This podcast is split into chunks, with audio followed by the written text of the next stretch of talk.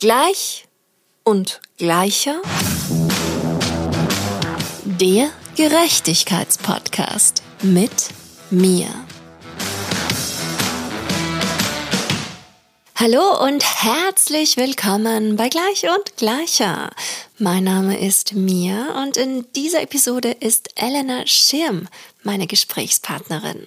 Elena ist Creative Consultant für Menschen, die in der Musikindustrie arbeiten und prägt den Begriff Holistic Artist Development. Sie erklärt mir, wie sie das Musikbusiness revolutionieren will, welche Rolle dabei Verbindung, Authentizität und Intuition spielen. Wir sprechen über den Roadtrip zu uns selbst, die Träume, die uns dabei begegnen und was uns erwartet, wenn wir diese erreichen, indem wir wichtige Wendepunkte erkennen, die uns genau dorthin führen. Sie erzählt vom Human Design Reading, ihrer großen Passion der Astrologie und der ganz persönlichen Heldinnenreise, auf die wir uns begeben dürfen. Hallo und herzlich willkommen, liebe Elena. Dankeschön, Dankeschön. Ich freue mich sehr, dass du da bist.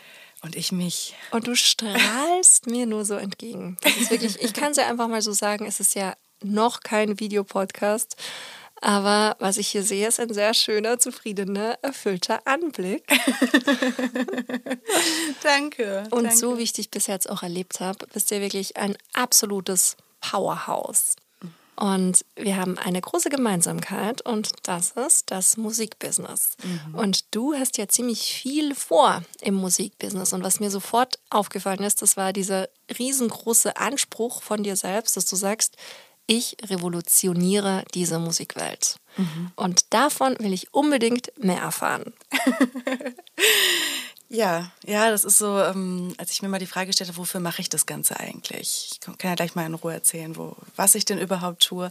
Aber so das allererste, was mir so reinkam, war, ich möchte dieses Game in der Musikindustrie ändern. Ich möchte weg vom Opportunismus und von diesen Cutthroat-Mentalities, also das, das, das, Macht, das Machtspiel ändern. Es ist, ist so viel im Ungleichgewicht in dieser Branche von äh, Kreativität versus Business. Und wir arbeiten alle um ein Gefühl herum und haben das Gefühl zum Produkt gemacht. Und ich habe mich so, so kleine kulturelle Sachen gefragt, wie, muss es Produktmanagement heißen? Ja, natürlich, es ist ein Produkt und wir müssen es irgendwie hinkriegen. Aber ich habe mich immer so gefragt, wieso es werden KünstlerInnen immer als so kompliziert betrachtet. Ich habe so oft, ich komme aus, ich habe die letzten zehn Jahre im Musikbusiness ganz viel Backstage gesehen. Und immer wieder kam dieser Satz, oh, diese schwierigen KünstlerInnen.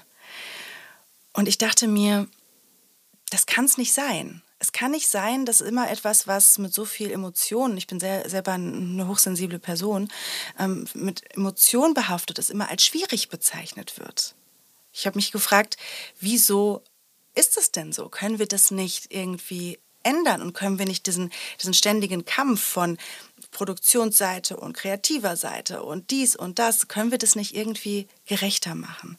Können wir da nicht Verbindung schaffen? Weil Verbindung ist so mein, mein größter Wert in meiner Arbeit, die ich an den Tag lege.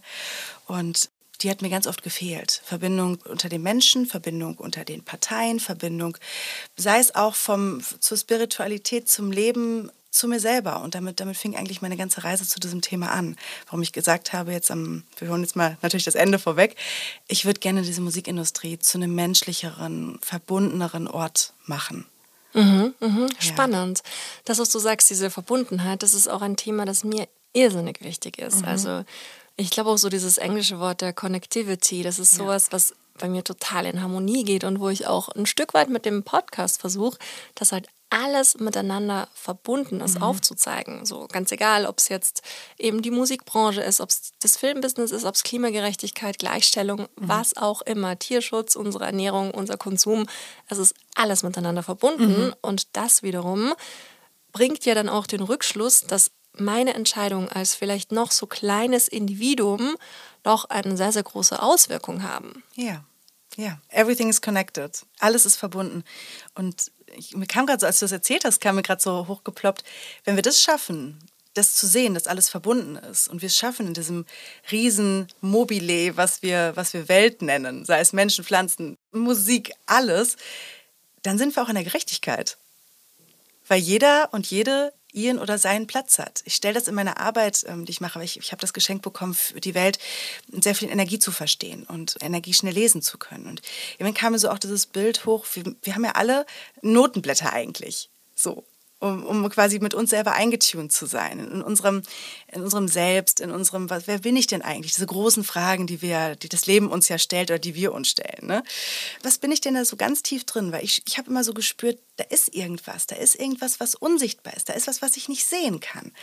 Und das Bild mit dem Notenblatt hat es mir erstmal so, so greifbar gemacht. Wenn wir alle dieses Notenblatt haben, was sich vielleicht so selbst nennt oder unser, unsere Essenz, unser das, was wir sind oder der, der Vibe, in dem wir eingetunt sind am besten. Wenn wir das haben, dann ist das eine wundervolle Symphonie des Lebens, ein Rockkonzert, wie, wie auch immer. Aber was passiert ist, wenn man mal in so einem Orchester denkt, die meisten Menschen haben halt ihre Notenzettel verloren. Oder sind einmal alle hochgeschmissen worden und jeder hat sich irgendeinen gegrapscht. Und jetzt versucht gerade die Querflöte, versucht gerade eine Geige zu sein und wundert sich, warum das so scheiße klingt oder so wehtut oder irgendwie nicht so richtig passen will. Und das ist das, was ich mit meiner Arbeit im gröbsten Sinne gerade mache. Ich coache oder mache den Creative Consultant Content für äh, KünstlerInnen oder für Menschen in der Musikindustrie. Allerdings auch für, für jeden Menschen, der sich irgendwie zu mir berufen fühlt, der die spürt. Irgendwie kann die mir, glaube ich, ein paar, paar Insights geben. Da, da mache ich jetzt nicht die Tür zu und sage, ich mache jetzt nur die Musikindustrie. Aber da ist es eben, wo mein, wo mein Herzblut liegt. Und das so, ja, wieder diesen, diesen Tune so wiederzugeben an die Menschen. Ich glaube, dann kommen wir auch zu einer gerechteren Welt. Wenn einfach jeder oder jede spürt so, okay, ich bin doch wieder vielleicht an dem Platz, für den ich eigentlich hergekommen bin. Das ist jetzt wirklich, das ist sehr, hört sich sehr pathetisch an und vielleicht sehr spirituell. Aber am Ende ist es das. Wir wollen doch alle irgendwie, wir suchen doch alle mal irgendwie nach diesem Ankommen, nach dem Zuhause. Wir wollen alle irgendwie an den Platz, ja, wo wir uns zugehörig fühlen. Und den können wir eigentlich immer nur in uns selber finden. Mhm. Und dieser Platz in uns selber, wie schaut der aus? Ist das für dich natürlich ein Stück weit die Berufung? Ist es mhm. dann die Berufung, die sich im Beruf widerspiegelt? Ist das ein erfülltes Familienleben? Ist es so, wie wir vorher gesagt haben, alles miteinander verbunden? Ich frage auch deswegen vielleicht so blöd, weil ich hatte erst vor kurzem ein Gespräch darum, wo ich eine Diskussion darüber hatte und mir mein Gegenüber gesagt hat, er definiert sich nicht über seinen Beruf, das ist halt ein Job, mhm. aber er steht halt für ganz andere Dinge und noch viel mehr.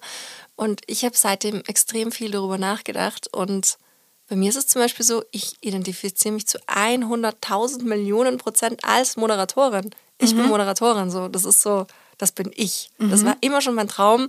Das wollte ich immer sein und das genieße ich jetzt auch voll, mhm. dass jetzt mein Leben sich gerade darum dreht. Ja. Was ist da so dein Eindruck von diesem den mhm. Platz im Leben finden? Wo können auch vielleicht die Menschen, die gar keine Ahnung haben, ähm, wo sie anfangen sollen, anfangen? Also ich bin da ganz bei dir. Ich bin auch mein Beruf. Ich bin das und im besten Fall ähm, brauche ich das Wort Work-Life-Balance nicht wirklich, weil die Arbeit mein Leben ist, ohne dass ich mein Leben aufopfere dafür. Sondern ich habe auch gerade das Glück, mein, meine Passion und mein Hobby zum Beruf zu machen und zu merken, oh, man fühlt sich ja dann gar nicht mehr so, als würde man sein Persönlichkeitsjäckchen von Montag bis Freitag irgendwo am Fabriktor abgeben. So wie früher in Zeiten der Industrialisierung. Haben die Leute wirklich das angezogen, das Jäckchen, und sind danach wieder nach Hause gegangen und leben eigentlich nur fürs Wochenende. Und das Leben findet am Wochenende statt wo viele auch noch Urlaub von sich selber dann machen, weil sie gewisse Themen vielleicht sich nicht angucken möchten oder gewisse ja, Sachen, die zum Beispiel hochkommen, wenn es mal still wird ich habe mal zehn Tage in Vipassana gemacht, meditiert und geschwiegen, ohne Zettel, Buch und ohne Stift. Das Härteste, was ich hier gemacht habe. Würde ich auch nicht jedem oder jeder empfehlen. Aber das ist mal so, die Sachen kommen ja wirklich hoch, wenn wir uns mal die Pause geben. Und in dieser Leistungsgesellschaft, in der wir sind, in diesem, die uns vor, vorerzählt hat, wir brauchen einen Job, um erfolgreich zu sein, rennen, glaube ich, viele Menschen hinter diesem Erfolg, der vielleicht in einem alten Paradigma noch als Erfolg ist ganz viel Geld, Erfolg ist viel Macht, das Patriarchat. Das heißt nicht, dass wir jetzt alle kein Geld mehr haben sollen oder nicht mehr nach Erfolg streben. Überhaupt nicht. Ich kaufe mir auch gerne schöne Dinge. So ist es gar nicht. Und gleichzeitig merke ich, dass das einfach eine Energie ist, der wir hinterherlaufen, die uns eher trennt und von, von anderen Menschen trennt, von uns abschneidet, von unserem Leben abschneidet. Und deswegen haben wir dieses Work-Life-Balance oder dieses Work hard, play hard. Ich denke, ja, und gleichzeitig wenn ich etwas mache, was, was aus mir herauskommt. Und da kommen wir an den Punkt der Authentizität. Ich kann eigentlich nur diese ganzen Dinge tun und mit mir eingetuned sein, wenn ich mir eingestehe, authentisch zu sein. So. Und das ist für mich immer dieses eingetuned mit mir und meinem Leben. Und vielleicht, weil ich jetzt diese Berufung gerade habe, kann es für mich auch sein, dass ich in zehn Jahren habe ich eine andere Berufung. Aber wenn das gerade diese Karotte war, die das Leben so vor mich gehängt hat, damit ich in eine Richtung gehe, damit ich überhaupt an diese Abzweigung komme, wo die andere Karotte auf mich wartet, ist es eigentlich wichtig, in jedem Moment mit sich verbunden zu sein, authentisch zu sein und im besten Fall die Intuition zu hören. Weil die ist eigentlich unser GPS, was uns auf dem Weg guidet. Gerade auch für Kreativschaffende oder Menschen, die, die vielleicht nach der, nach der nächsten Idee suchen. Was in der Musikindustrie, um mal darauf zu sprechen zu kommen, wo, wo wir beiden auch ja ganz viel gesehen haben. Ich hörte immer so viel von Druck und Kreativblockaden und, und ach, die, wir sollen jetzt liefern und, und manchmal macht nichts mehr Angst als ein weißer Zettel. Und die Kreativität, die funktioniert nicht von 9.57 Uhr bis 10.02 Uhr. Weil jetzt gerade habe ich mal fünf Minuten Zeit, jetzt muss ich es machen. Funktioniert nicht. Kreativität ist wie eine Energie, das ist eine, eine, eine Muse, wenn man sich das mal so weiblich vorstellt, wirklich die Muse, die küssen soll. Was machen viele Kreativschaffende? Die sagen, funktionier jetzt, komm jetzt her, komm jetzt her. Und überleg mal, wie das ist, wenn du datest, wenn du einen Mann oder eine Frau datest wenn du da an jemandem rumreißt und sagst, küss mich jetzt, mach das jetzt, die sagt, nee, der oder die sagt, mach ich nicht, tschüss. Und so funktioniert das mit der Kreativität. Und das ist, ist so dieses Verdrehte in unserer, in unserer Welt gerade. Wir wollen auf der einen Seite erschaffen und irgendwie den Erfolg haben, wie auch immer er definiert ist, aber der Druck des Schaffens, des Leistens blockiert. Mhm. Und da habe ich so das Gefühl, dürfen wir was, dürfen wir was entdrehen in diesem ganzen Thema, sei es privat, beruflich. Im besten Fall gehört es beides zusammen. Mhm.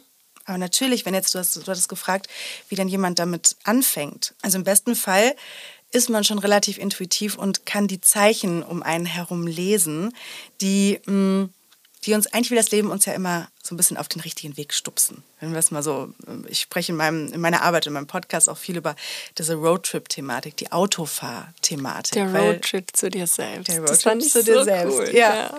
Weil es hat so viele Bilder und Analogien drin. Wenn wir, im, wenn wir uns auf, auf die Reise machen, dann geben wir am besten ins GPS ein, wo wir denn eigentlich hinwollen. So, wenn aber das Ego am Steuer sitzt, lenkt es uns einfach ständig in Sackgassen rein, die wir im besten Fall merken, wird, dass das eine Sackgasse ist und das relativ schnell.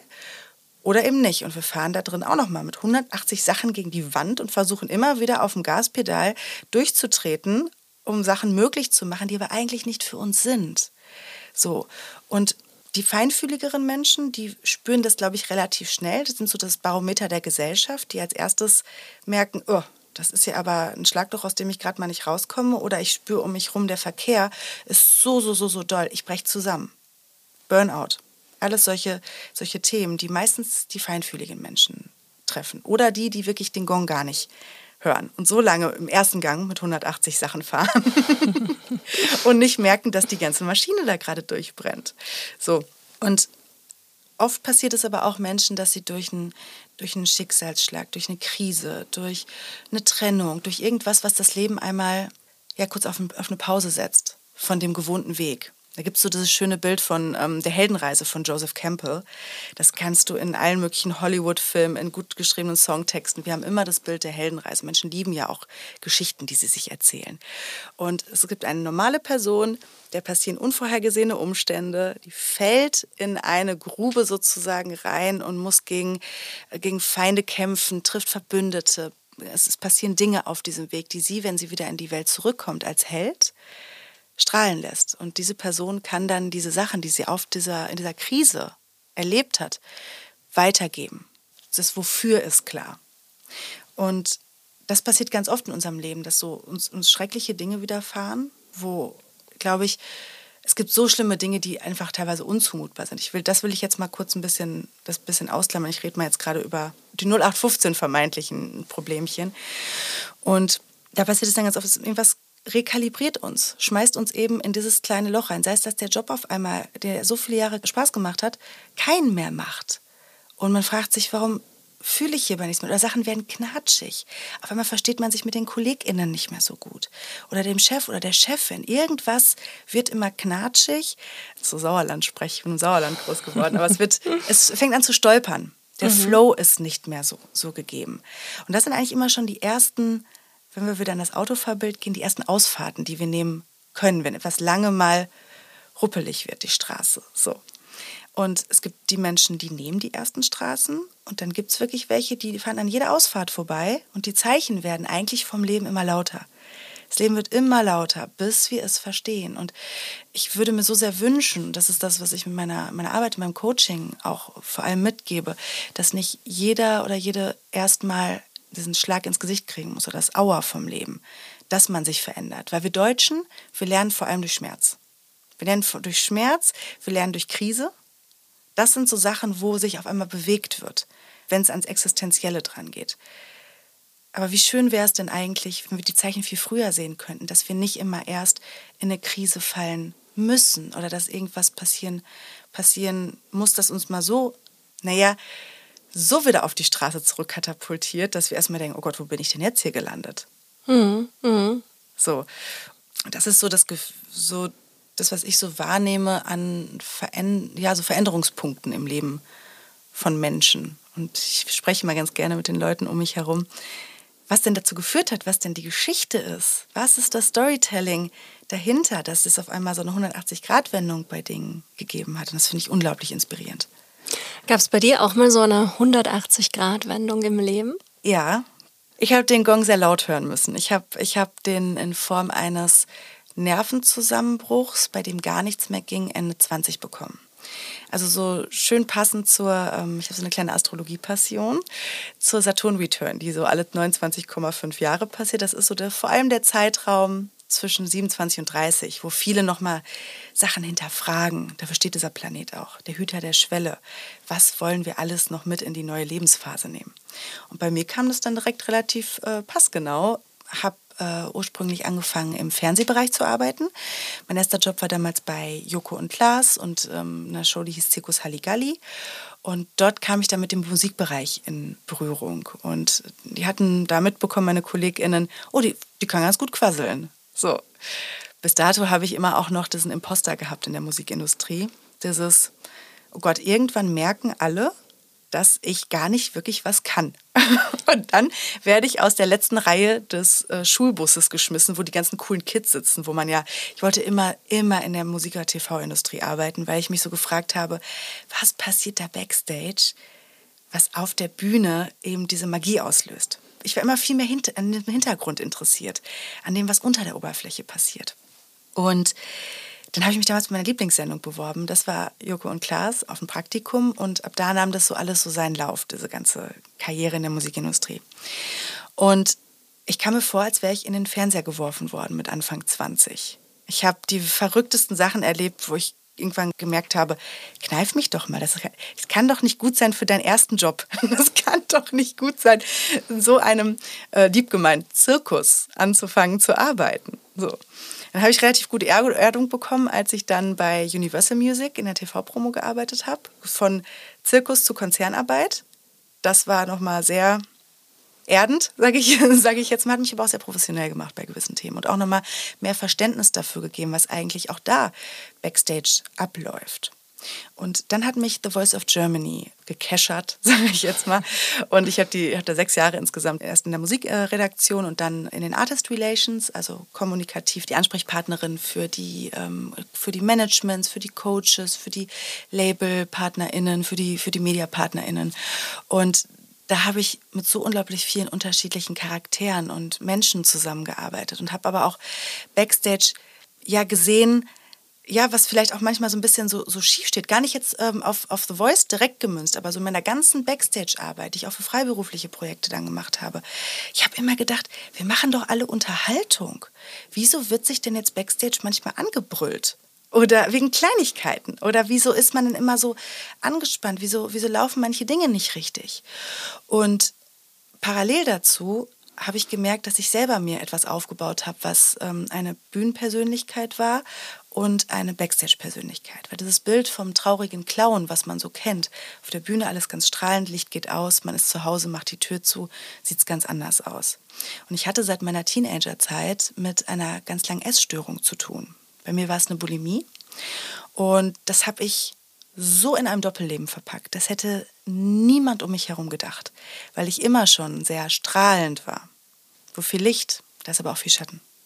Und diese Diskrepanz dazwischen, von diesem Druck, den ich in dieser Branche wahrgenommen habe, die ich mir natürlich auch ausgesucht habe aufgrund von meinen eigenen Resonanzpunkten in mir drin, unter dem bin ich zusammengebrochen. Also ich konnte das, das nicht mehr aufrechterhalten. Dieses ähm, äh, nach vorne immer alles, alles super, super toll. Und ich habe auch gedacht, man, man will mich nicht haben, wenn ich mich authentisch zeige. Wenn ich mich mit dem zeige, was ich bin. Und habe mir teilweise auch ausgedacht, wenn ich mal nicht so gut drauf war. Ich habe nicht so gut geschlafen, war dann so die Antwort. Das ist vollkommen normal, dass wir nicht jeden Tag gleich drauf sind, wir Menschen. Oder ich glaube, ich werde krank. Alles solche Dinge, weil ich immer gedacht habe, man will mich nicht haben, wenn ich nicht strahle. Und das Ganze ist mir dann halt mit 27 knapp um die Ohren geflogen. Und das war dann der Punkt, wo ich mir eingestanden habe, okay, ich komme hier nicht mehr ganz alleine raus aus dieser Situation. Ich brauche da wirklich Hilfe. Das ist nicht erst gut, wenn ich die Figur habe, ich mir wünsche, wenn ich den Partner habe, den ich mir wünsche, wenn ich, also so immer das Wenn dann. Und dann hatte ich das Glück, eine Therapeutin zu haben, die war Kundalini-Yoga-Lehrerin. Das heißt, an den Garten der Spiritualität angedockt. Und ab da, ich kann dir gar nicht sagen, wie das genau kam, aber ab da war alles wie so ein Flow, dass mir Menschen geschickt worden sind. Ich sage bewusst geschickt, weil ich habe immer so das Gefühl, da ist, nenn es Leben, nenn es Universum, da ist was um uns rum, was ganz gerne mal so ein bisschen die Strippen zieht. Das sind so Menschen, die vielleicht Wegweiser sind oder äh, WegweiserInnen und Guardian Angels. Und ab da habe ich, weil ich so neugierig bin, immer weiter in diesen Garten der Spiritualität reingeguckt und habe mir abgeschaut, okay, ich habe schamanisch gearbeitet, ich habe mit Plant Medicine gearbeitet, ich habe klassisches systemisches Coaching gemacht, ähm, Hypnosen, weil ich immer so dachte, was ist es denn jetzt, was hinter all dem steht? So, am Ende kam ich auf Energie und Intuition. Weil ich brauchte auch, um an meine Intuition zurückzukommen, brauchte ich auch Sessions, Coachings aus allen Richtungen, die mir alle aber das Gleiche gesagt haben. Sei es Psychic Readings oder Tarotkarten oder eben was, was Schamanisches. Und ich dachte mir, es kann doch nicht wahr sein, dass alle immer das Gleiche sagen. Also die können doch nicht alle unter einer Decke stecken und ich sitze hier bestimmt nicht in der Truman Show. so. Und ähm, da bin ich darauf gekommen, es, es, geht darum, dass wir uns mit uns selber verbinden. Und ähm, das ist für mich auch die Spiritualität. Es ist nicht immer Om Shanti Shanti und es sind nicht nur Räucherstäbchen oder Namaste. Es ist vor allem, wie kann ich mich mit dem zurückverbinden, was mich mit dem Leben verbindet. So. Und aus, diesem, aus dieser ganzen Reise, die ich parallel zu meiner, zu meiner Arbeit bei The Voice auch schon gemacht habe, habe ich, glaube ich, schon Weiterbildung für Ausbildung gemacht. Und klassisch Deutsch hat dann mein Kopf gedacht, ich brauche doch ein Zertifikat. Das kann ich doch jetzt nicht. Wer bin ich denn? Wer bin ich denn das? So. Und dann habe ich äh, eine systemische Coaching-Ausbildung noch gemacht und habe dann meinen Job bei Voice, ähm, wir haben den beendet. Und dann bin ich äh, reingesprungen in meine Berufung und zwar äh, meine beiden Leidenschaften zu verbinden. Und das ist die Popkultur und die Spiritualität. Und ich wollte einfach die Person werden, die ich damals gebraucht hätte, weil so viele Menschen sind immer abgeschreckt von dem Thema Spiritualität. Es wird immer schnell mit Esoterik verwechselt. Das heißt immer, ach, das ist mir alles zu esoterisch. Oder wenn über Energie gesprochen wird. Uh, esoterisch. Nee, am Ende, wir zahlen ja auch unseren Strom. Das frage ich dann ganz gerne. Zahlst du Strom? Ja. Zahlst du dein Internet? Ja. Nutzt du auch beides? Ja. Siehst du das? Nö. So, das, so ist einfach Energie erklärt. Und aus diesen Sachen nehme ich immer übersetzt die Lifehacks, die die Spiritualität mit sich gibt und flechte die meine Arbeit ein. Auf eine ganz geerdete, menschliche Art und Weise. Und das ist so die Geschichte, wo, warum oder wo, wofür mir dieser ja, das sagen wir so, das unvorhergesehenen Umstände, meine Art der Heldenreise, mein, mein Monster, gegen das ich kämpfen musste, waren eben halt, waren meine Essstörung, waren diese Dämonen oder immer diese kleinen Stimmen im Kopf, die einem erzählen, ich bin nicht gut genug.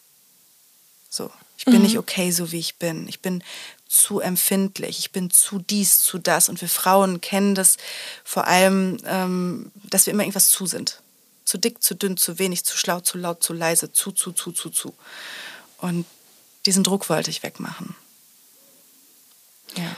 Und das, was du vorhin beschrieben hast, das ist ja dann auch, so wie ich es verstanden habe, das Holistic Artist Development, mhm. das du heute betreibst. Genau, genau, diese Verbindung aus der genau. Spiritualität und auf der anderen Seite der Popkultur. Genau, genau. Ich wollte KünstlerInnen oder Menschen, mit denen ich arbeite, ganzheitlich sehen. Weil nur wenn wir Menschen ganzheitlich sehen, sehen wir sie auch in ihrem holistischen Konstrukt eingeflochten. Wir alle leben in holistischen Konstrukten. Wir leben in Systemen. Wir haben alle unsere Verbindungen mit, mit Menschen, mit, selbst mit dem Wetter. So, weil wir gucken auch auf den Wetterbericht und sehen, wenn es, wenn es regnet, nehme ich mir einen Regenschirm mit. So, aber wenn es darum geht, was irgendwie vielleicht die emotionale Gefühlslage angeht, da denken wir uns, nö, ich muss ja jeden Tag genau gleich sein. Nee. Dann darf ich den Regenschirm nicht Dann darf ich den Regenschirm nicht mitnehmen. Und das ist es, was ich in der Branche eben ändern wollte, dass wir gerade beim Artist-Aufbau schon oder wenn es darum geht, irgendwie ein neues Projekt zu releasen, ein neues Album, das Fundament mal richtig legen. Weil wir bauen so viel Häuser auf Treibsand und wundern uns dann, warum die Wände schief stehen. Ich rede sehr viel in Bildern, weil ich auch Hypno, Hypno-Coachings mache. Und das Unterbewusstsein kommt dann immer ganz, ganz schön mit. Und vor allem wollte ich das ändern, dass wir so viele Träume verfeuern.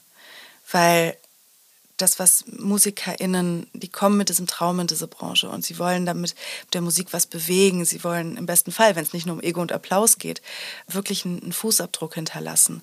Und dann haben sie vielleicht diesen Plattendeal und dann merken sie, oh, das ist vielleicht gar nicht, gar nicht das, was ich jetzt erhofft habe. Was auch okay ist, weil es, es muss klar gemacht werden, dass auch ein wirtschaftlicher Apparat natürlich da dranhängt und beides sich braucht.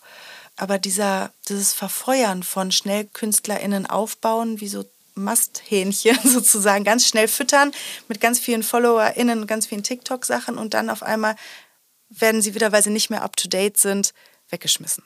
Gefühlt. So ist es mal ganz brachial formuliert. Und ich wollte es nachhaltiger machen.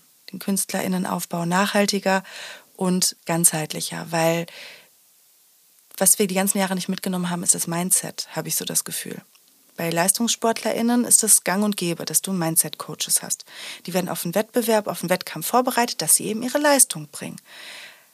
Wieso gibt es das nicht in der Musikindustrie, habe ich mich gefragt. Natürlich, es gibt TherapeutInnen, es gibt CoachInnen, aber nicht wirklich so vom Plattenlabel schon mal oder von der, von der wirtschaftlichen Seite mitgegeben, hey, wir wollen da ein tolles Projekt anfangen, lass uns doch mal gucken, dass wir das Mindset mitnehmen, weil das ist doch das allererste, was uns im Wege steht, wenn wir nicht mehr unter Druck funktionieren. Ja, total. So, oder uns Quatsch erzählt.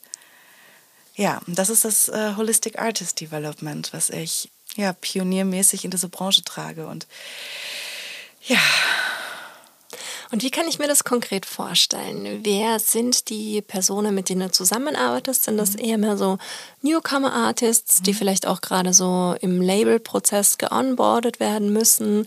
Oder sind es etablierte Acts, denen es vielleicht an Kreativität fehlt? Oder mhm. ist es eine Mischung aus allem? Magst du da vielleicht auch noch ein bisschen mehr erzählen? Es ist tatsächlich eine Mischung aus allem. Ich habe sowohl ein Konzept gerade für NewcomerInnen, um ihnen auch so die Dynamiken in der Musikindustrie ein bisschen klarer zu machen, weil es, es ist einfach weitaus mehr als ich mache nur Musik. Da gehört halt auch ein Markenaufbau mittlerweile zu. Da gehört was zu, da, gehören, da hängen so viele Dynamiken hinter. Und alleine da, wenn man dafür schon relativ früh sensibilisiert wird, dann ist auch nicht diese Enttäuschung so groß, wenn die Erwartung von ich habe den Record-Deal und dann bin ich an der Chartspitze und dann wird alles. Nee, es ist halt auch Arbeit dahinter. Und kreativer Flow braucht auch eine Struktur. Und das klar zu machen und gleichzeitig auch die Menschen auf den Druck vorzubereiten, den die, gerade so in Zeiten von Social Media, der Vergleichsdruck, der Performance-Druck, also diesen ganzen Druck schon mal im Vorfeld nicht mehr als so ein großes Monster dastehen zu lassen, sondern mit der richtigen Sichtweise auf die Dinge, die Sachen leichter zu gestalten. Und das mache ich auf der einen Seite in Form von Workshops für die Major-Labels gerade, dass wir da so wie so ein Onboarding machen für, für Artists. Ähm, das kannst du dann halt auch für einen für ein Established Artist machen, wenn ein neues Albumprojekt ansteht, dass man wirklich mal guckt, wo will ich denn eigentlich hin damit? Und nicht nur, was macht aus Marketing-Sicht Sinn, sondern was macht aus emotionaler Sicht Sinn? es können die besten Marketingleute da sitzen, die die beste Research machen und sagen, ja, und das braucht der Markt gerade und so und so. Wenn das emotionale Gefühl nicht dazu passt, dann bricht das Ganze zusammen irgendwann wie ein Kartenhaus. Mhm, mh. Gerade wenn es so in so, so Flaschen, so Bottleneck-Phasen, die zu einem Record-Release natürlich auch gehören, wo Deadlines eingehalten werden müssen, wo diese ganzen Sachen passieren, da ist das nicht alles nur Fun. Da ist das auch manchmal wirklich Arbeit. Und das schon im Vorfeld rauszunehmen, dass es ab da dann für beide Parteien, sowohl für die Labels auch als für die Artists oder Managements, dann unzufrieden wird. Weil das war auch was, was ich in der Branche gesehen habe.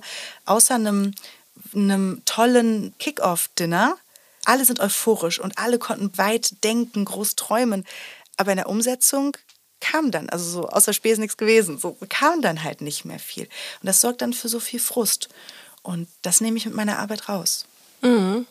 Und ich glaube, du hast vorhin noch gerade ein ganz wichtiges Thema angesprochen, nämlich selbst wenn du ihm das schaffst, als eine total musikpassionierte Person die Karriere in der Musik einfach durchzuführen oder mhm. ich jetzt als Moderatorin, es ist am Ende auch einfach Arbeit. Und auch mhm. wenn wir das nicht trennen wollen, unser Arbeits- und unser Berufsleben und sagen, es ist alles Lebenszeit und ich will, mhm. dass der was maximal Produktives machen, es ist trotzdem anstrengend. Ja. So, und das ist so ein Stück weit, das war bei mir auch so ein ganz, ganz wichtiger Mindshift, den ich irgendwann erkennen musste wo ich mir dann auch so gedacht habe, okay, es fühlt sich, also ich habe mir das halt alles anders vorgestellt, als es sich jetzt in der Realität mhm. anfühlt, weil mhm. ich wusste auch nicht, dass ich dann schon zwei Kinder haben werde und noch einen gemeinnützigen Verein und noch pipapo 100 Millionen, tausend andere Projekte und dann auch noch das machen darf, wovon mhm. ich immer geträumt habe und das dann halt in Summe einfach irrsinnig anstrengend ist. Und egal, ob ich jetzt diesen Rattenschwanz an anderen Dingen habe oder nicht, allein das eine, was schon die Tätigkeit ist, ist intensiv, ist mhm. eben am Ende,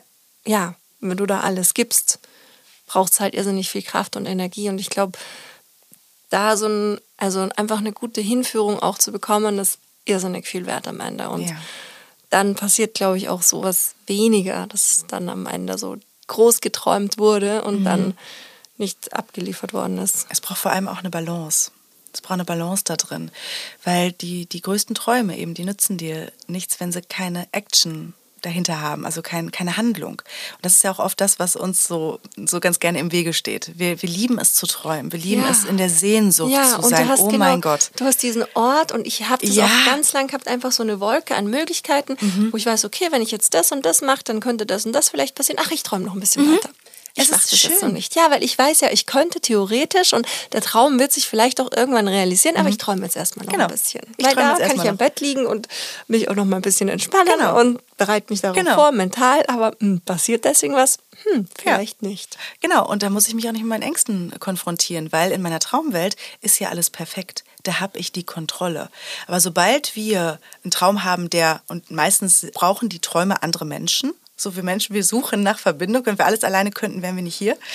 Aber sobald da andere Energien, Systeme, Menschen dazukommen, kann es niemals genau so werden, wie wir uns das in unserer Polly Pocket Welt vorstellen. Jetzt will ich gar nicht diese Energie reinbringen, das Leben ist kein Ponyhof, darum geht es überhaupt nicht. Ich glaube, dass ganz, ganz viel möglich ist, wenn wir die Zeichen lesen können, die uns dahin führen. So. Und es ist doch eigentlich viel wichtiger zu gucken, wie will ich mich denn bei meinem Traum fühlen? Weil das war auch was, was ich, als ich so viele Träume von mir schon in den letzten Jahren erfüllt haben, auch so dieser, in, in dieser Branche zu arbeiten, ich wurde auch erstmal auf den Boden der Tatsachen geholt und habe dann gemerkt, ach so, das ist ja gar nicht so, wie ich mir das komplett vorgestellt habe. Ist anders schön. Aber wie war denn eigentlich das Gefühl, was ich haben wollte? Ich wollte eigentlich die ganze Zeit gesehen werden. Ich wollte, ich wollte ja, ich wollte immer gesehen und gehört und als wichtig empfunden werden, weil ich das aber selber mit mir selber auch nicht so gehalten habe. Ich habe mich selber auch nicht gehört, gesehen und als für wichtig empfunden. Also wollte ich das die ganze Zeit vom Außen bekommen. Wo kriegst du das am besten? In einer Branche, wo sich alle Misfits tummeln, in der Musik, TV, Medienbranche. So, das macht es ja auch irgendwie so, so schön und spannend. Es braucht die Action, es braucht die, die Handlung.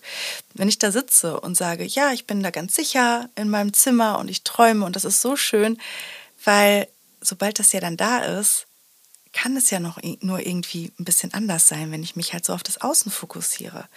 Oder es kommen vielleicht erstmal auf, wenn ich mich auf den Weg zu meinen Träumen mache, kommen erstmal, und so funktioniert das Leben, erstmal kommen die Roadblocks, die uns da im Weg stehen. Und dann fangen wir an, schnell mit Zweifeln und Dingen einzuknicken und sagen so, oh, warum klappt das nicht? Warum, warum, warum? Warum ist der Partner oder die Partnerin so blöd? Warum macht der oder die mir so das Leben schwer? Was Quatsch ist. Warum? Ich drehe mich die ganze Zeit eigentlich im Tal herum. So, finde aber nicht den Weg raus. Wenn ich mal aber frage, und das war ein riesen Gamechanger für mich, wofür passiert mir das? Welcher Mensch kann ich dadurch werden? Habe ich wieder alchemiert, so ungefähr den Blei, den das Leben entgegengeworfen hat in Form von einem Roadblock und habe es wieder zu Gold gemacht und komme wieder wie so ein Spieler so ein Level weiter. Und bei diesen Roadblocks hören aber die meisten Menschen auf. Die gehen nicht anders an Blocking dran. Und das mache ich zum Beispiel auch in meiner Arbeit. Es ist toll, diese konkreten Träume zu haben. Aber wenn du nicht siehst, welche Blockaden diesen Träumen im Wege stehen, dann wird es, wird es nichts. Das nützt einfach nichts. Ja, das glaube ich auch. Das hatte ich nämlich auch erst vor kurzem, die Diskussion eben, wie wichtig das ist, dass du dir eben so, egal jetzt, ob es Coaches sind, ob es Menschen sind, die energetisch arbeiten, mhm. dass du dir so Unterstützung einfach suchst, ja. weil das halt dann einfach wesentlich schneller geht. Und mhm. du hast ja auch, finde ich, alleine so diese ganzen systemischen Dinge, die wir jetzt als weiblich identifizierende Menschen haben. So das ganze Trauma von allen Frauen vor uns, das müssen wir ja. auch ein Stück weit dann auflösen. Und auf einmal funktioniert irgendwas nicht, was vielleicht dann gar nicht in deiner Macht jetzt in dem Sinne mhm. steht. Und diese eine Lösung, diese eine Abzweigung, mhm. da ist vielleicht irgendwie ein, ein, Sackgassenschild, das ist aber gar nicht die Sackgasse, aber es kommt dir so vor, als wäre es mhm. die Sackgasse. Aber in Wirklichkeit geht es da hinten doch noch weiter. weiter. Nur du siehst es halt nicht. Dann brauchst ja. du halt eben von außen diese Hilfe. Du brauchst die Leitplanken ja. von außen. Weil selbst, selbst ich, die seit sieben Jahren, ich kenne mich mittlerweile in- und auswendig, weil ich in meinem inneren Labyrinth mit der Taschenlampe so viel rumgeleuchtet habe. Jeden Stein gefühlt achtmal umgedreht. Und gleichzeitig passieren mir immer noch Dinge, wo ich merke, das kann doch nicht wahr sein. Bin ich schon wieder an diesem Punkt? Ja, aber diesmal bin ich ein Level weiter sozusagen. Oder gucke ich da jetzt nicht hin in die vermeintliche Sackgasse, weil ich mir gerne einreden möchte, dass es eine Sackgasse ist? Oder ist es wirklich eine? Und da kommen wir immer wieder zurück. Ich brauche auch Menschen, die mich coachen. Ich lasse mich auch ständig coachen oder spiegeln, weil ich alleine dann einfach manchmal betriebsblind bin. Ja, so. und so wie du es auch vorhin erzählt hast, wenn du an diesen Punkt kommst, wo du sagst, okay, hier mein Traum, der ist oben im Kopf fertig, mhm. ich gehe jetzt raus damit mhm. und ich suche mir jetzt Hilfe und erzähle meinem Netzwerk, wie auch immer mhm. ich da hinkommen will, so let's go und dann kommt dann vielleicht der erste Widerstand, oh, ich würde das vielleicht anders machen. Mhm. Na, bist du dir sicher, dass das so eine gute Idee ja. ist? Da sagen dir vielleicht erstmal zehn Leute, du, ganz ehrlich, also die Idee würde ich sein lassen, bis dann die elfte Person sagt, ja, hey, geil, ich mhm. tue alles, damit du jetzt diesen Traum realisieren kannst. Ja. Aber da hast du dir erstmal zehn Absagen vorher geholt. Genau. Und damit musste er auch erstmal so von, ah, ich habe mir das so vorgestellt, dass das alles auch ganz einfach geht, weil das ist ja auch immer so mhm. wichtig beim Manifestieren, dass wir uns vorstellen, ja. wo ich hinkomme und der Weg dahin ist ja eigentlich, mhm. wird schon irgendwie wird schon gerichtet, irgendwie. aber ja. wenn ich dann da mal unterwegs bin und dann auch, was du vorhin schon gesagt hast, dieses, ich komme zurück und bin auch trotzdem in dem Moment und schaffe mhm. das, die Reise dorthin zu genießen. So, ich habe da zwar diesen großen Traum, mhm. aber ich bin trotzdem auch glücklich, jetzt wo ich ihn noch nicht erreicht habe. Genau. Genau, weil das ist eine Fata Morgana, der wir hinterherlaufen. Wenn wir denken, gerade so was unsere Wünsche und Träume angeht oder unsere Ziele, wenn man es mal so, so, ein bisschen ähm, ja bodenständiger formulieren nochmal möchte, weil ich merke so immer in meiner Arbeit auch, dass bei vielen ist so, ja, es ist ja auch schön und gut, dass alles so toll geträumt ist. Also da kommt dann so unser innerer Kritiker oder unsere innere Kritikerin oder diese Realismusstimme dann hoch. Ja, das ist ja schön, aber es ist ja, ist ja auch nur ein Traum. Ja, aber dieser Traum wurde in dich gepflanzt für, für einen gewissen Grund. Und was hängt denn an diesem Traum dran? Und solange Träume authentisch sind, liebt das Leben, die zu, zu erfüllen. So, was auch beim Manifestieren da, dahin kommt, auch nochmal ganz wichtig ist, wir müssen wirklich abgleichen oder dürfen abgleichen mit unserer Wunschliste, was ist denn wirklich passend zu meinem authentischen Ich und was wünsche ich mir vielleicht, weil es eine external validation ist, weil ich mir dadurch im Außen beweisen kann oder zeigen kann, ich bin etwas wert. Und das, das sind so Träume und Wünsche, wo das Leben ganz gerne sagt, so, mm, weiß nicht, ob ich die jetzt erfüllen sollte. Und wir rennen aber die ganze Zeit auch wieder gegen, gegen diese Wand damit, anstatt zu merken, vielleicht ging es gar nicht darum, sondern eher um das Gefühl, was damit dran hing. Und was dann noch ganz wichtig ist, wenn es um Manifestieren geht, ist Unblocking, also zu gucken, was steht dem wirklich im Weg. Und dann aber auch zu erkennen, wann schickt uns das Leben denn Tests. Manchmal kommen die Sachen in so einem Gewand, das ist schon fast genau das, was wir eigentlich wollen. Das ist, oh, der, der Job ist eigentlich, oh ja, so, so 70 Prozent perfekt. Aber da fehlt halt eben was. Ne? So, und dann geht es wirklich nochmal darum, wie sehr höre ich mich und wie sehr vertraue ich. Denn Vertrauen ist das A und O. Und bei allen Coachings, die ich mache, sei es mit wirklich Menschen, die auf der Bühne stehen, dahinter drauf oder gar nichts damit zu tun haben, wir kommen immer an den Punkt des Vertrauens zurück. Das ist so witzig. Die Menschen kommen mit den verschiedensten Themen und dann grab ich so ein bisschen, okay, was, aber was liegt denn eigentlich darunter? Und eigentlich und es ist entweder Gelassenheit, Ruhe, was auch wieder eine Form von Vertrauen ist. Wenn ich mir vertraue, meiner Intuition und meinem authentischen Selbst, dann bin ich immer an dem Punkt, wo ich gerade richtig bin. Dann höre ich, wann ich eine Pause brauche. Dann höre ich, wann das Leben mich vielleicht in eine andere Richtung schicken will. Ich spüre das einfach. Aber wir haben, kommen alle aus einer Gesellschaft, wo wir unsere Muttersprache, die Intuition, verlernt haben. Weil wir gelernt haben, auf den Verstand zu hören. Der ist super, toller Diener, will ich nicht weg, weghaben. Aber ich glaube, es darf da auch eine, eine, eine Gleichheit passieren zwischen dem Gefühl und dem, dem rationalen Verstand. Und wenn wir dann halt auch noch identifiziert haben, okay, das könnte jetzt ein Test sein, hier werde ich gerade wieder so ein bisschen, bisschen gechallenged, ist es wichtig, dass wir uns in die Richtung bewegen, wenn Türen aufgehen. Weil uns nützen auch die größten Träume und das Unblocking nichts, wenn ich eigentlich in meinem Bettchen liege und träume und Angst davor habe, dass sie eigentlich eintreten, die Träume, und mich deswegen nicht in eine Richtung begebe. Und das Leben liebt es, wenn wir in den Selbstwert steppen. Ich habe schon die verrücktesten Sachen erlebt, wenn ich mich auf ein Coaching committed habe oder irgendwo hingegangen, wo ich, wo ich irgendwie meinen Kopf gedacht hat, ach nee, muss jetzt nicht unbedingt sein, aber das Gefühl gesagt hat, do it. Ein Tag später ging irgendeine Tür auf und ich habe gedacht, das gibt's doch gar nicht. So, und das, das ist diese, diese Energie, die dahinter steckt. Was dann irgendwie noch ganz spannend ist, wenn es um, um Träume und Wünsche geht, ist, wir haben ganz oft weniger Angst, dass sie nicht klappen, als dass sie klappen. Weil wir haben diese Angst, wenn unsere Träume klappen, sind die eben vielleicht nicht so wie geträumt. Uns können sie wieder weggenommen werden. Ich habe eine Verantwortung damit. Es, was ist denn dann? Wir haben genau. alle gelernt in Disney Happy End. Und wir, jeder arbeitet auf das Happy End hin und keiner weiß aber, was danach kommt. Und wir, uns Menschen macht es wahnsinnige Angst, wenn wir nicht wissen, was wonach kommt. Und deswegen blockiert ein Teil in unserem Unterbewusstsein ganz oft zum Happy End zu kommen. Weil eigentlich mm. ist es ja nur ein Happy Beginning. Mm. Ja, mhm. stimmt. Danach kommt gleich der nächste Film, mhm. den du anschauen kannst. Mhm. Oder einlegst, lebst, wie auch immer. Ja. Ja, krass. So hatte ich das noch gar nicht gesehen, aber das macht sehr, sehr viel Sinn. Mhm. Ja. Ja. Wow.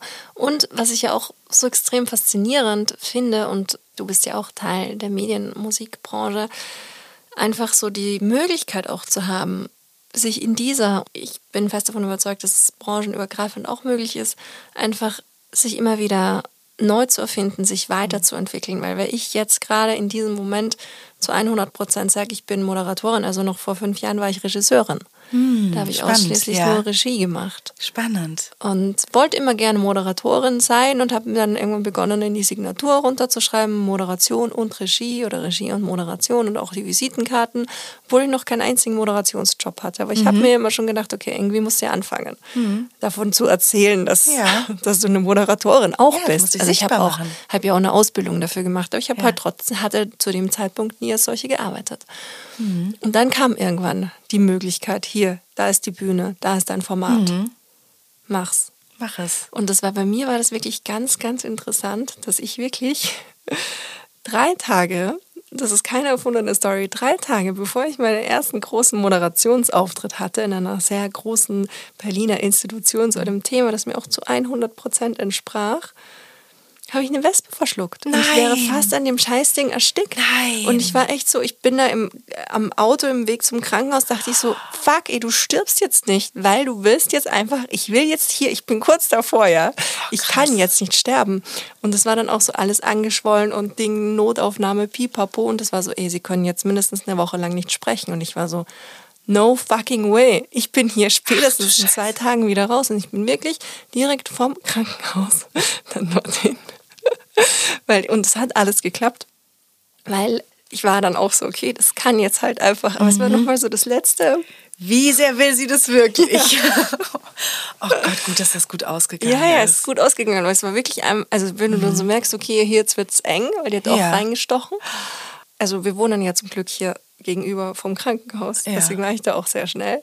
Aber trotzdem war es so ein kurzer Moment, oh wo Gott, ich halt auch in ja. diesem Moment, wo ich ja theoretisch an alles andere auch hätte denken können, nur gedacht habe, nee, jetzt nicht, weil mhm. ich mache noch die Moderation in drei Tagen. Mhm. So es halt einfach nicht. So als hätte mich nochmal so das Schicksal auf die Probe gestellt. Ja, ja, es passiert ja. auch oft, dass es nochmal sehr, sehr stolperig wird, wenn wir kurz vor Dingen stehen. Wenn wir kurz vor Dingen stehen. Und wenn wir, wie gesagt, diese Zeichen lesen können, ich meine, gut, das fällt in solchen Momenten, da denkst du nicht als erstes, was ist das jetzt gerade für ein Zeichen? Da denkst du erstmal, oh mein Gott, oh mein Gott, oh mein Gott, ne? Aber danach, wenn wir, wenn wir durch diese Kontraktion durch sind, dann wird richtig was freigeschossen. Ja, genau, genau. Das war rückwirkend mhm. macht es total Sinn und rückwirkend betrachtet kann ich auch sagen, hey ja, okay, war interessant, aber können wir abpacken, ist jetzt ja. eine lustige Story. Aber ja, das ist schon irgendwie mhm. interessant. Und auch finde ich schön, dass du dich da so sichtbar gemacht hast mit dem schon das irgendwann in deine Signatur schreiben. Weil wie soll denn das Leben uns die Sachen zustellen, die für uns da sind, die wir auf unsere interne Wunschliste vielleicht schreiben, wenn wir keinen Namen an der Klingel haben, wenn wir uns nicht sichtbar machen? Und das ist auch das, was ich KünstlerInnen ganz oft sage. Wie sollen dich die richtigen FollowerInnen oder Fans finden, wenn du eigentlich eine Fake-Puppe von dir gebaut hast? Weil man denkt, das funktioniert gerade besser. Das macht XYZ, das hat die Streams bei Spotify. Aber es fehlt der energetische Charge da drauf, den halt eben diese Authentizität auslöst. Und das ist halt auch das, so viel geforscht in unserem ganzen Bereich so und geguckt, was sind denn die KünstlerInnen, wo ich mich immer zu angezogen fühle? Das sind meistens welche, die ähnliche Stories wie ich im Background haben, Wertekonstrukte, auch wenn sich Werte immer so ein bisschen langweilig, vermeintlich anhört, aber es gibt eine Richtung vor. Und die sind meistens super krass mit ihrer Authentizität verbunden gewesen. Und das löst eben dieses gewisse Etwas aus, diese Aura. Gerade wenn Menschen, egal wie, wie ihre Spiritualität aussieht, ne? wenn die mit sich verbunden sind, du merkst es, du siehst es in den Augen. Du hast dieses Je ne sais quoi. Mhm, mh. So, diese Mystik. Und das ist etwas, das nimmt dir niemand weg. Weil wir in dieser Branche, gerade als Bühnenpersönlichkeiten, ist es ja ganz oft so, da will mir jemand was wegnehmen. Ist so ein, ist so ein, so ein Glaubenssatz, den habe ich ganz oft gehört. So. Oder ich habe Angst, dass er oder sie besser ist als ich. Vergleich und das Ganze. Aber der Vergleich hört auf, sobald du dich das erste Mal wirklich siehst und auch mal deine Heldenreise und deine, dein Nordstern, der dich so durchs Leben leitet, wofür du hier bist. Weil jeder Mensch ist individuell. Und wenn wir das verstehen und diesen Selbstwert aufbauen und diese Zeichen erkennen, dann haben wir so viel Urvertrauen auf unserem Weg und dann fängt das Leben an, so richtig, richtig viel Spaß zu machen. Und wir gehen weg von dem, oh, muss ja, zu, nee, geil, geil. Ich habe richtig Bock, was zu machen. Und ich habe richtig Bock, das Leben, ich will zu sehen, was für Zeichen kommen denn heute meinem Weg gegenüber. So. ja, total. Ah, voll schön, mhm. voll schön.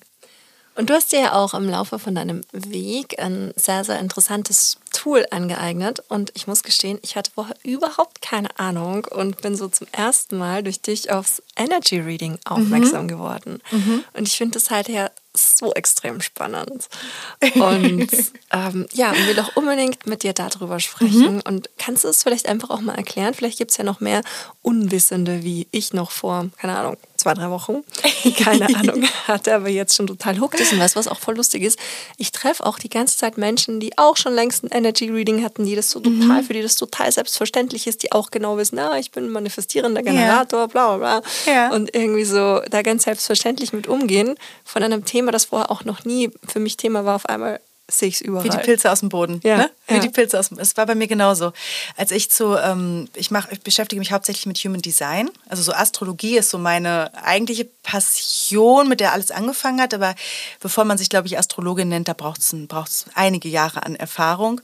Und ich bin dann zum Human Design gekommen, über, über Stolpersteinchen, Ecken und Kanten.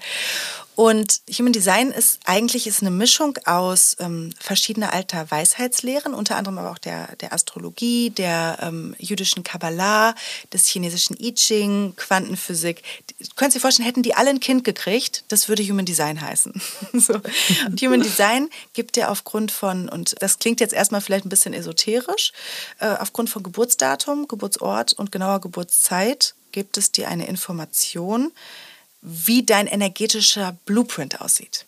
Also wie dein Energiesystem aufgebaut ist, wenn wir nicht von unseren Eltern Erziehung bekommen hätten, wenn die Welt nicht äh, uns mit Erfahrungen beschenkt, sage ich jetzt immer ganz, ganz liebevoll, hätte, wie wir dann wären. Unsere Grundenergie.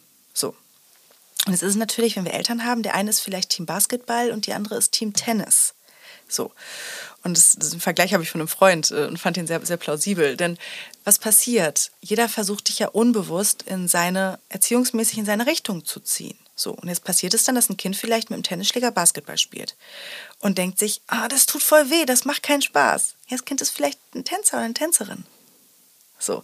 Und Human Design hat mir das erste Mal in meinem Leben ein Gefühl gegeben von, es ist okay, so wie ich bin es ist okay, so wie ich bin, ähm, weil es Aufschluss darüber gibt, was man für vielleicht für energetische Potenziale hat und damit es gar nicht so kryptisch gerade klingt, sondern vielmehr alltagstauglich zu verpacken ist. Es gibt im Human Design, man spricht, wenn man so einen Bodygraphen sieht, sieht man so Energiezentren. Und es gibt welche, die sind definiert und undefiniert. Bedeutet, die einen spielen eher die Musik, das heißt, du bist eine Energie, die der sehr, ähm, wo man immer Zugriff drauf hat. Es gibt welche, die hören die Musik. Am einfachsten zu erklären ist das bei dem Emotionszentrum. Das hat mir so viel Last von meinen Schultern genommen. Denn ich bin zum Beispiel mit einer Mutter groß geworden. Ich liebe meine Mutter. Aber meine Mutter hat ein definiertes Emotionszentrum. Und ich habe ein undefiniertes. Und die Menschen, die ein undefiniertes haben, die nehmen die, die Emotionen der Menschen um sie herum dreifach versteckt wahr. Wie so ein energetischer, wie so ein Schwamm.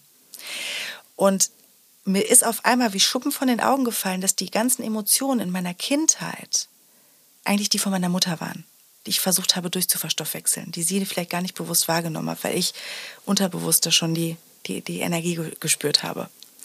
Und wie willst du Emotionen verarbeiten? Weil Emotion, Energy in Motion, das will durch uns durchfließen. Aber wie willst du das denn durch dich durchfließen lassen, wenn es nicht deine eigenen sind? Und als Kind denkst du nicht, ach so, die Mama hat vielleicht emotionale Wellen, die sie einmal durchreiten muss und dann ist wieder gut. Nee, als Kind denkst du, ich bin nicht richtig. Und so habe ich mich komplett von meinen Emotionen abgekapselt und wusste, ich musste als Erwachsene wieder lernen, was sind denn meine Emotionen? Und was sind eigentlich immer nur die Emotionen der Menschen um mich herum? Und das war für mich so ein Eye-Opener zu verstehen, und das kann ich mittlerweile ganz liebevoll. Ah, ich spüre eine krasse Emotion vom, vom Gegenüber. Er oder sie spürt die vielleicht selber noch gar nicht. Ich kann sie an mir weiter, weiter fließen lassen. Und im Coaching ist das natürlich Gold wert. Und solche kleinen Dinge zeigt Human Design. Ob ich vielleicht jemand bin, der tendenziell eher in Konzepten denken kann oder jemand bin, der ganz freigeistig ist, dementsprechend aber auch Stress hat, weil er so viele Antennen offen hat. So. Und es gibt uns auch da wieder, um auf das Bild vom Notenblatt vom Anfang zurückzukommen, es gibt uns auch wieder eine Form von Notenblatt zurück, um uns mit unserer Energie einzutun. Und es gibt ähm, fünf, man sagt so fünf grobe Energietypen, die nennen sich Manifestor, Projektor, Generator, manifestierender Generator und Reflektor. Und so kann man anfangen, sich mit dem Thema Human Design zu befassen. Erstmal zu gucken, was bin ich denn überhaupt für ein Energietyp? So, bin ich eher hier, um zu initiieren? Bin ich eher hier, um umzusetzen? Oder bin ich auch vielleicht hier, um Energie zu leiten? Und dann guckt man, was habe ich denn für eine Autorität? Also sprich, was ist denn meine Intuition oder mein Bauchgefühl? Und manche Menschen haben eine emotionale Autorität. Das sind die, die vielleicht in hohen emotionalen Wellen nicht unbedingt die, die besten Entscheidungen treffen oder erstmal kurz abwarten sollten. Manche haben eine Milzautorität. Das bedeutet, sie können nur in dem Moment des hören. Manche müssen wirklich auf ein mm oder mm im Bauchgefühl hören. Und das gibt, gibt alles diese, diese Informationen gibt es dir mit, was, was, was so ein Human Design Bodygraph ausspuckt. Und dann kommst du wirklich nochmal in so Sachen rein, wie hat jemand eher ein, das Tor der Melancholie aktiviert, neigt eher zum melancholischen Verhalten, hat jemand vielleicht das Tor der Intuition, der bedingungslosen Liebe. Also es sind alles so, wie so kleine Gewürze, die du in deinem System drin hast. Und das Schöne finde ich dabei, es heißt nicht, du hast was nicht, du bist weniger, sondern es ist auf Verbindung ausgelegt. Und das hat mir zum ersten Mal erklärt, warum ich in der Gegenwart von manchen Menschen vielleicht ganz andere Ideen habe als bei anderen Menschen. Weil wir suchen immer, wie so mit so kleinen Antennen, nach Verbindungen. Und wenn jemand das Schlüssel-Schloss-Prinzip zu deinem Potenzial, was du aktiviert hast, die andere Hälfte sozusagen hat, kannst du da unglaublich toll mitarbeiten. So, und ich finde, man sollte das viel mehr im Beruf einsetzen. Familienkonstrukte. So, was hätte es in unserer Familie für einen Stress und Streit erspart, hätten meine Eltern schon gewusst, ich bin ein ganz anderer Energietyp als sie beide und mein Bruder. Und das hat auch erklärt, warum ich mich immer anders gefühlt habe. Und das in Kombination, ich mache noch so zwei, drei andere Sachen dazu, deswegen ist das Wort Energy Reading mittlerweile schon ganz gut. Ich habe mich äh, jetzt nicht nur aus Human Design spezialisiert, aber das ist, weswegen die meisten Menschen kommen. Es ist einfach schön, in so einer wilden Welt zumindest das Gefühl zu haben, ich habe ein bisschen Kontrolle. Und das Schöne ist ja auch, dass du das nicht ausschließlich nur für Künstlerinnen machst, sondern das genau. können dann auch wirklich alle Menschen in genau. Anspruch nehmen. Genau. Genau, ich cool. habe tatsächlich auch in der ganzen Arbeit mit KünstlerInnen, die ich mache, habe ich aus meiner Coaching-Ausbildung, aus dem klassischen systemischen Coaching ganz viele Sachen übernommen oder aus der, aus der Spiritualität und sind ja auch alles Menschen, ne? Ja, und ne? ich finde halt auch am Ende macht auch so Coach-Persönlichkeiten das mhm. ja auch aus, dass du so viele verschiedene Theorien studiert hast, so viel mhm. ausprobiert hast, so viel auch selbst schon beraten wurdest und am Ende da halt dann dein ganz eigenes, einzigartiges, ja. was dann auch nochmal zusätzlich einzigartiger wird, dadurch, dass du das machst. Mhm. Das ist ja dann auch am Ende das, finde ich, was dich immer ausmacht. Ja. Und ja. dann, was dann auch so diesen ganz besonderen Mehrwert bieten genau. kann. Ja. Ach cool. Voll spannend. Ein anderes Thema, das wir am Anfang erstmal ganz kurz angeschnitten hatten, das ist natürlich, du bist ja hier auch in einem Gerechtigkeitspodcast. Mhm. Gerechtigkeit. Gerechtigkeit. Was löst denn dieser Begriff in dir aus? Ich bin vom Sternzeichen eine Waage. Mein Mond ist in der Waage, mein Merkur ist in der Waage. Ich bin sehr Waage betont und die Waage ist all about Gerechtigkeit, Diplomatie, Gerechtigkeit, Ausgleichen das merke ich in meinem ganzen Leben rückblickend betrachtet, habe ich immer versucht, in jeder Umgebung, in der ich war, in jeder Situation, in der ich war, unbewusst Dinge auszugleichen. Weil ich habe dann das Gefühl, Dinge sind rund, Dinge sind ganz. Und es gibt, es gibt wenig, was mich so wütend macht wie Ungerechtigkeit. Also ich kann, auch gerade mit der spirituellen Sichtweise, ich kann auch herausfordernde Situationen, denke ich mir, ist nicht geil, aber gut, machen wir jetzt was draus. Aber wenn ich spüre, dass ich ungerecht behandelt werde und eine Ungerechtigkeit merke, dann fange ich instant vor Wut an zu heulen. Das ist so, das ist was, da kann ich mich dann auch nicht zusammenhalten. Das ist so mein, meine Achillessehne, wenn ich mich ungerecht behandelt fühle. Mhm. Okay. Stairway to Equality. Deine Steps zu mehr Gleichberechtigung.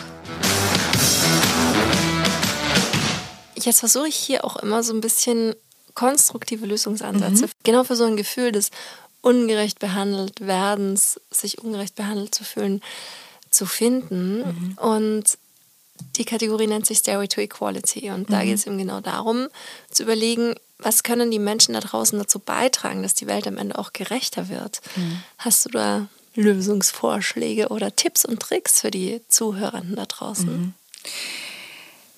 Ja, und zwar, es ist vielleicht eine etwas unbefriedigende Antwort für, für manche Personen. Es beginnt immer bei uns selber.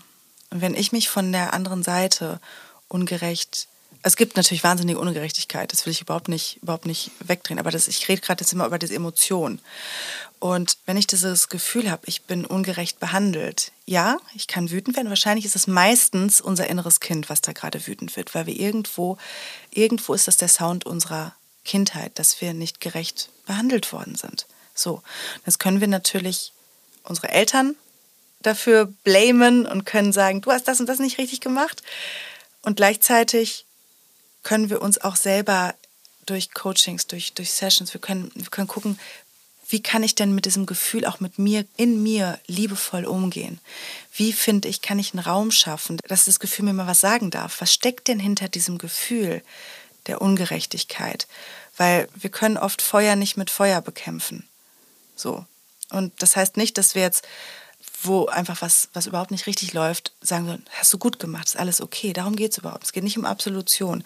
Aber wie kann ich in mir drin damit so arbeiten, dass das Wofür rauskommt. Wofür ist mir das gerade passiert? Wofür? Es geht nicht um Schuld. Ich übernehme was und sage, eine andere Seite hat das richtig gemacht. Sondern, okay, diese Situation, diese, und auf, auf Ruhrpott-Deutsch gesagt, diese beschissene Situation ist in meinem Leben passiert, diese wahnsinnige Ungerechtigkeit. Wie kann ich damit arbeiten? Wie kann ich damit umgehen und es so transformieren, dass ich die Welt dadurch ein Stückchen gerechter machen kann? Und ich glaube, wenn wir alle ein bisschen mehr Zugang zu unserer Essenz und dem, was, was unsere innere Stimme ist, bekommen, dann wird die Welt automatisch gerechter. Es ist so viel leichter, das immer im Außen ganz viel zu sehen und zu schimpfen, statt zu sagen, was kann ich denn jetzt gerade in meinem kleinen Mikrokosmos? Und wenn dieser kleine Mikrokosmos mein Zimmer ist, in dem ich sitze, wie kann ich das transformieren? Und das ist für mich die Magie im Leben. Das ist Alchemie. Ich nehme etwas, was ich wahnsinnig ungerecht empfinde und gucke, was kann ich daraus machen, dass die Welt Stückchen gerechter wird oder ich mich auch ausbalancierter und damit auch in mir gleicher fühle. Hm, wow. Wow, wow. So. Das war gerade sehr, sehr schön zusammengefasst. und ich finde auch, nebenbei bemerkt, total befriedigend, weil das ja total schön zu hören, dass im Endeffekt eben du gar nicht nach außen, klar, vielleicht ist es manchmal einfacher, auf irgendwas anderes mhm. zu schimpfen, aber dieses, okay, alles klar, ich fange bei mir an und du hast es ja gerade so schön mhm. beschrieben, wie. Mhm. Ah, das ist ja wirklich was, was alle ja. da draußen jetzt ja. direkt machen können. Inspirieren statt missionieren. Das ist, glaube ich, auch nochmal so der Key. Wenn ich anfange, da aus mir heraus die Dinge und die Leute um dich herum. Ich weiß gar nicht, wie viele Menschen auf einmal zur Spiritualität um mich herum kommen. Meine Eltern haben auf einmal angefangen. Es haben sich Sachen verändert. Mein inneres Kind hätte am liebsten gegen diese ganze Ungerechtigkeit irgendwo geschrien immer. Aber als ich das in mir gelöst habe, hat das Außen ganz automatisch, hat sich inspiriert gefühlt bei so Dingen. Mhm. Und diese Selbstwirksamkeit, am Ende geht es um Selbstwirksamkeit, weil das Schlimmste für uns ist Ohnmacht. Was ist, das möchte ich noch ganz mhm. kurz mit dir besprechen, weil es mir jetzt nämlich öfters untergekommen mhm. ist. Was bedeutet Selbstwirksamkeit für dich? Für mich bedeutet Selbstwirksamkeit, ich kann was an dem tun. Ich kann was ändern an dem Leben. Es gibt ja so oft diesen Satz, ich bin halt so. Nee, du bist nicht so, du entscheidest dich so zu sein. Wir haben ein neuroplastizitäres Hirn. Wir können jederzeit kleine neue neuronale Trampelpfade anfangen zu gehen. Was wir aber immer wählen, ist die Datenautobahn. Entweder die des Beschwerens, ich beschwere mich, dass alles nicht läuft, oder ich gehe doch mal einen anderen Weg. Und das ist Selbstwirksamkeit. Ich gehe weg von der Ohnmacht, die ja Ungerechtigkeit ist ja ganz oft, ich fühle mich ohnmächtig etwas gegenüber. Und wenn ich aber von dem Warum, Problemraum, Rückspiegel, nach vorne in die Front schreibe, wofür gehe, komme ich in die Selbstwirksamkeit. Und das ist das, was uns ganz viel Power gibt. Dann folgt der Selbstwert. Dann kommen diese Sachen, weil ich merke, ich kann etwas bewirken. Und wenn es nur in meinen fünf Quadratmetern Gästetoilette ist. und das meine ich jetzt nicht so, sondern vorm Spiegel stehend und sage, ich kann was, ich kann was bewirken. Ich bin wichtig. Hm. Und ich finde dieses Bild auch wie jetzt mit der Gästinnen-Toilette total schön, ja. weil der Raum, das ist ja der Raum, den du schaffst. Egal eben, ob du auf der Toilette bist oder mhm. ob du auf einer großen Bühne stehst oder ob du in der U-Bahn sitzt mhm. oder wo auch immer und einfach nur indem du ja an deinem Sein arbeitest, mhm. bewusst diesen Weg eben gehst, ja. der inneren Intuition, strahlst es ja auch aus, egal mhm. ob du jetzt direkt mit jemandem anderen in Kontakt kommst oder nicht, aber diese Energie um dich herum, die wirkt ja alleine auch schon. Ja, das ist die Aura. Und das ist das, was sich hoffentlich um den ganzen Planeten bald legt. Ja. Wenn wir alle zu einem, ja, wir alle ein bisschen mehr zu uns kommen. Wow. Voll schön. Oh. Oh, ja, damit würde ich gern aussteigen. Das war jetzt gerade so oh, super schön inspirierend. Danke. Und, oh, ich werde jetzt heute, glaube ich, auch ein Stück weit hier durch diesen Raum schweben. Danke dir. Danke dir. Danke für, für die Einladung und für den, für den Raum, den du aufgemacht hast. Cool. Vielen Dank. Vielen herzlichen Dank fürs Zuhören. Das war Gleich und Gleicher. Der Gerechtigkeitspodcast mit mir. Damit ihr euren Zukunft keine Folge mehr verpasst, abonniert den Podcast und folgt mir auf Instagram.